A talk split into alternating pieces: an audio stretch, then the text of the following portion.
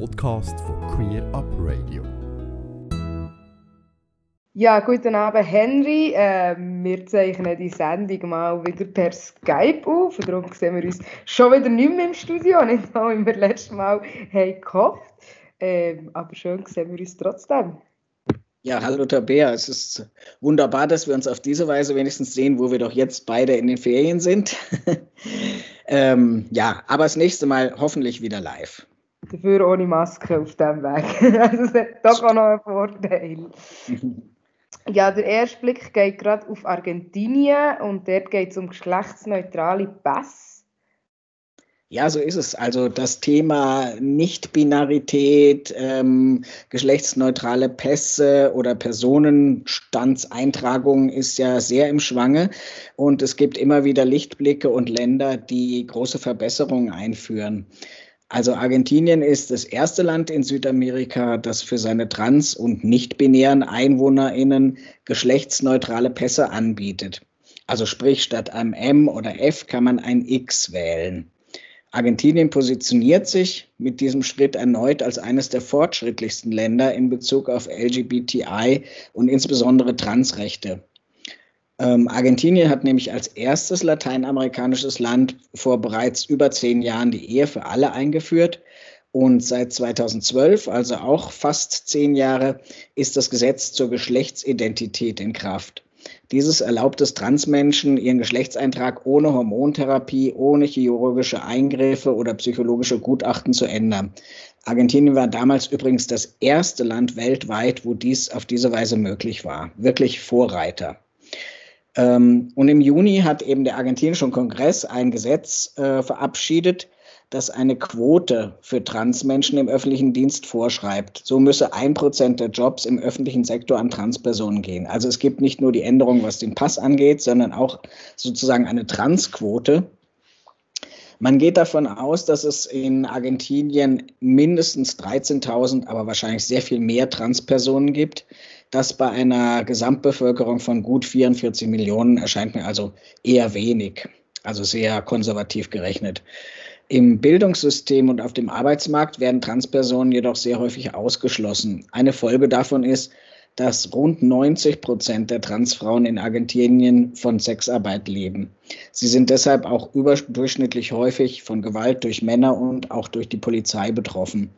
Ähm, die Lebenserwartung von Transfrauen liegt in Argentinien daher nur zwischen 35 und 41 Jahren durchschnittlich. Also sehr, eine sehr triste und schwierige gesellschaftliche Situation.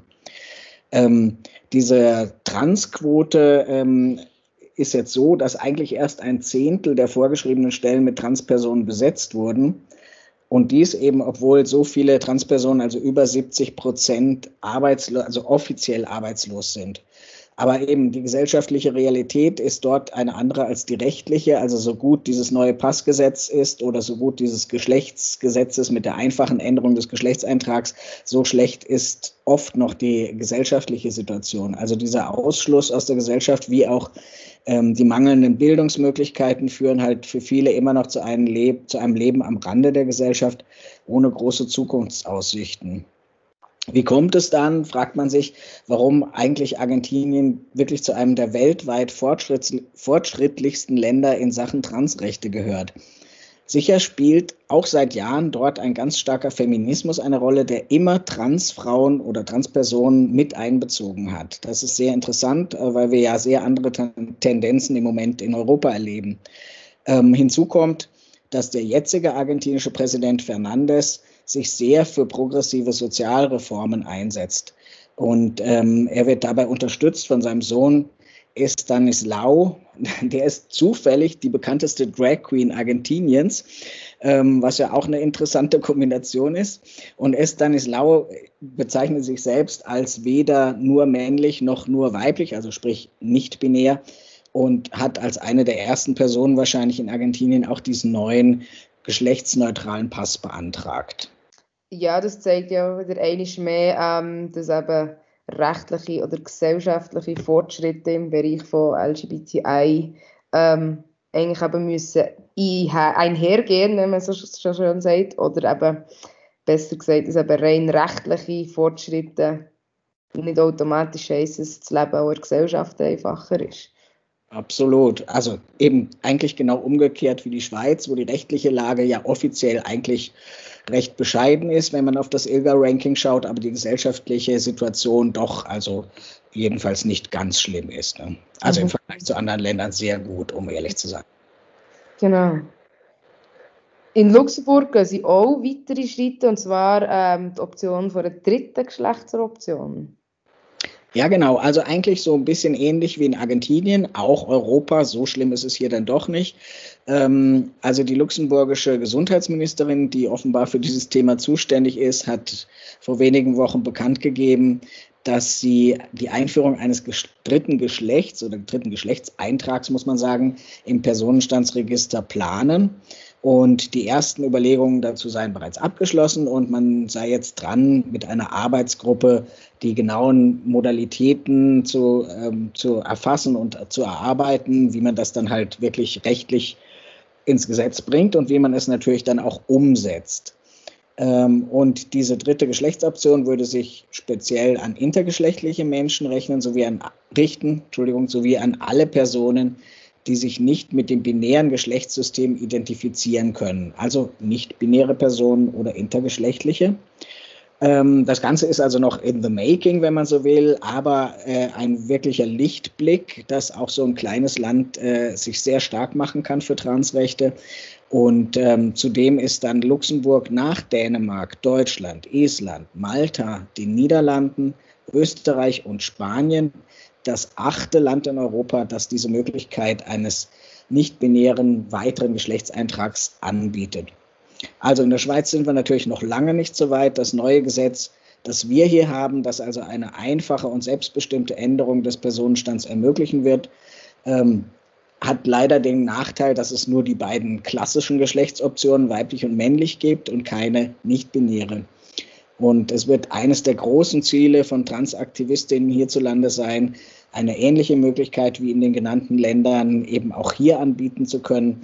Allerdings braucht es da noch einige gesellschaftliche und politische Vorstöße, Änderungen, Engagement, um dieses Thema überhaupt ähm, positiv zu besetzen, weil im Moment ähm, noch sehr wenig Wissen dazu da ist und die Leute, glaube eher ja, zu wenig wissen und daher skeptisch bis ablehnend sind ähm, und noch nicht erkannt haben, dass das halt wirklich ein großes Bedürfnis für gar nicht so wenige Menschen in der Schweiz ist.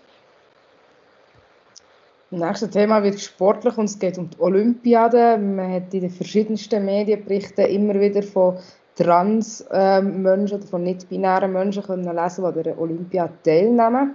Dein Beitrag geht es auch wieder darum. Genau, also das äh, gab ein richtiges Rauschen im Blätterwald, wie man so sagt, mit der Gewichtsheberin Laurel Hubbard aus Neuseeland und mit der kanadischen nicht-binären Fußballerin Quinn aus Kanada sind erstmals zwei geoutete Transpersonen bei Olympia dabei gewesen. Während vor allem Laurel Hubbard Auslöser war, um die Teilnahme von Transfrauen in den Medien breit zu diskutieren, ging die Teilnahme von Quinn etwas weniger viral weil vielleicht Quinn mit weiblichen Geschlechtsmerkmalen geboren wurde, äh, keine Hormontherapie macht und insofern im Bild der Medien keine körperlichen Vorteile gegenüber CIS-Frauen hat, ist das nicht weiter groß diskutiert worden. Aber immerhin Quinn als Mitglied der kanadischen Fußballfrauschaft, wenn man so sagen will, sind, äh, sie sind Olympiasiegerinnen geworden. Aber anders ähm, bei Laurel, dazu komme ich gleich, ähm, bei Laura wurde eigentlich in den Medien immer betont, äh, sie habe unglaublich große Vorteile gegenüber CIS-Frauen, weil sie halt bereits in der männlichen Rolle, als sie noch in der männlichen Rolle lebte, Gewichtheberin war. Wenngleich nicht besonders erfolgreich, wurde halt doch gesagt, ja, der Körper hat eine männliche Pubertät durchgemacht, ähm, ist entsprechend stark und kräftig und damit äh, würde sie ja alle weiblichen Mitbewerberinnen quasi aus dem Feld werfen und dann auf dem obersten Treppchen stehen. Ähm, die Diskussion um das Thema Fairness, was damit einhergeht, Fairness im Sport, wurde also wirklich hoch emotional geführt und oft gegen Laurel Hubbard und auch die Meinungen von CIS-Sportlerinnen, von ihren Konkurrentinnen dazu erfragt, die sich oft negativ gegenüber der Teilnahme von Transfrauen äußerten. Also immer wieder kam die Diskussion auf einen scheinbaren Vorteil durch die höheren, höheren Testosteronwerte, die aber nur einen Teil von Vorteil, Vorteilen ausmachen. Und ähm, das vielleicht sogar künftig in vielen Disziplinen, wo es auf Schnelligkeit oder Kraft ankommt, äh, am Schluss nur noch Transathletinnen antreten und reihenweise die Medaillen abräumen würden. Doch gemäß dem olympischen Reglement lag Laurel Hubbard deutlich unter den geltenden Grenzwerten, was das Testosteron angeht. Also insofern hat sie eigentlich keinen Vorteil gehabt. Und am Ende hat sie auch keine Medaille geholt, anders als das so prognostiziert wurde, sondern sogar relativ schlecht abgeschnitten. Dazu kann vielleicht auch diese hohe Berichterstattung beigetragen haben, die sie sicher auch noch zusätzlich belastet hat. Dennoch war es total wichtig, dass Laurel an Olympia teilgenommen hat, weil sie wirklich eine Vorreiterin war, weil sie die alte Frage nach Gerechtigkeit im Sport angestoßen hat. Ist die Einteilung in Männer und Frauen nicht ebenso beliebig und damit auch ungerecht, wie es eine Einteilung nach Größe im Basketball wäre oder nach Beinlänge im Hochsprung? Was ist überhaupt männlich oder weiblich und nach welchen Kriterien wird dies beurteilt? Was ist fair im Sport? soll es sogar weitere Kategorien und Unterteilungen geben in verschiedenen Disziplinen, wie zum Beispiel bei den Paralympics, ähm, die trotzdem durch die ganz unterschiedlichen Grade von Behinderung auch nie ganz gerecht sein können. Also Gerechtigkeit und Fairness, das waren die großen Diskussionspunkte. Die Diskussion ist wirklich jetzt eröffnet und wird weitergeführt werden und in den nächsten Jahren eben auch unter dem Aspekt von trans, inter oder nicht-binären Menschen weitergehen. Wer sich für das Thema noch vertieft interessiert, dem empfehle ich eine etwa einstündige Radiosendung, die kürzlich auf Radio Rabe kam, mit dem Titel Transfre Transfeindlichkeit im Spitzensport. Das kann man ganz leicht googeln, Radio Rabe, Transfeindlichkeit im Spitzensport. Dann kommt man auf diese hochinteressante Sendung mit zwei Expertinnen auf dem Gebiet. Es lohnt sich sehr, da nochmal reinzuhören und das nochmal nachzuhören, wenn man mehr über das Thema wissen möchte. Wir haben in der heutigen Sendung schon ganz viele Daten kommuniziert bekommen und darum, falls ihr eure Agenda noch davor habt, und könnt ihr sie noch davor lassen. Wir kommen noch zu weiteren Events, respektive zu einem, und zwar zum Transkongress. Genau, der Transkongress 2021. Also die Schweizer Transtagung oder wie es jetzt heißt, Transkongress, gibt es ja seit 2013 immer durchgehend stattgefunden, außer 2020 aus bekannten Gründen. Wegen Corona ist der Kongress ausgefallen. Dieses Jahr wird er wieder stattfinden, aber weil die Situation doch immer noch äh, ein bisschen unsicher war, hat man sich entschlossen, es online zu machen und nicht wie sonst an einem Wochenende, nämlich am 1. September-Wochenende traditionellerweise, sondern an vier verschiedenen Terminen. Also am jeweils ersten Sonntag der Monate September bis Dezember. Sprich, der 5. September ist der erste Termin, wo das stattfindet. Ähm, wenn man da mehr wissen will, worum es geht äh, und wie es stattfindet, auf der Seite transcongress.ch, also Kongress mit C geschrieben, ähm, dann stößt man auf die Webseite vom Event und dort ist das Programm des ersten Termins jetzt aufgeschaltet. Also die Links zum Einwählen, die werden dann kurz vorher ähm, eingestellt, damit man teilnehmen kann. Und so soll es wirklich für alle interessierten Personen, und das müssen nicht Transpersonen per se sein, sondern es ist wirklich offen für alle, ähm, ist es möglich teilzunehmen, egal wo man wohnt. Also wirklich sehr niederschwellig auch. Und ähm, wer sich grundsätzlich für das Thema Trans interessiert, sollte da unbedingt reinhören.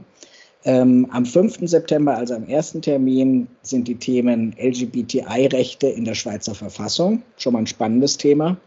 Dann die rechtliche Situation für Transmenschen in der Schweiz. Ein Non-Binary Workshop oder ein Einmaleins für Nichtbinäre rund um das Thema Nichtbinarität für alle, die sich noch nie oder zu wenig mit dem Thema befasst haben und einfach neugierig sind, was das alles heißt.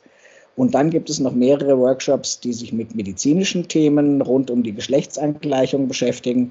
Und ganz wichtig mit dem Thema der gesundheitlichen Versorgung in der Schweiz, die ja alle queeren Menschen betrifft, weil die gesundheitliche Versorgung von vielen deutlich schlechter ist als in der cis-hetero-Gesellschaft. Ähm, das heißt, wir sind da nicht unbedingt optimal unterwegs und auch dafür gibt es eben einen Workshop. Kann ich also empfehlen. Unter transkongress.ch findet man die Daten äh, und dann das Programm der nächsten Sonntage. Für den ersten Tag, den 5. September, steht das Programm bereits. Das ist einfach wunderbar. Meldet euch an und bildet euch dort weiter. Unbedingt. ja, Henry, danke dir vielmals ähm, für deine Zeit und wünsche dir noch einen schönen Rest von deinen Ferien. Ja, merci dir auch. genau, und das nächste Mal wieder live mit Prosecco und allem, was dazu gehört. Unbedingt, unbedingt. Ich freue mich. In dem Fall, mach's gut und bis bald. Ciao, Tabea. Ganze Sendungen und mehr findest du auf queerupradio.ch.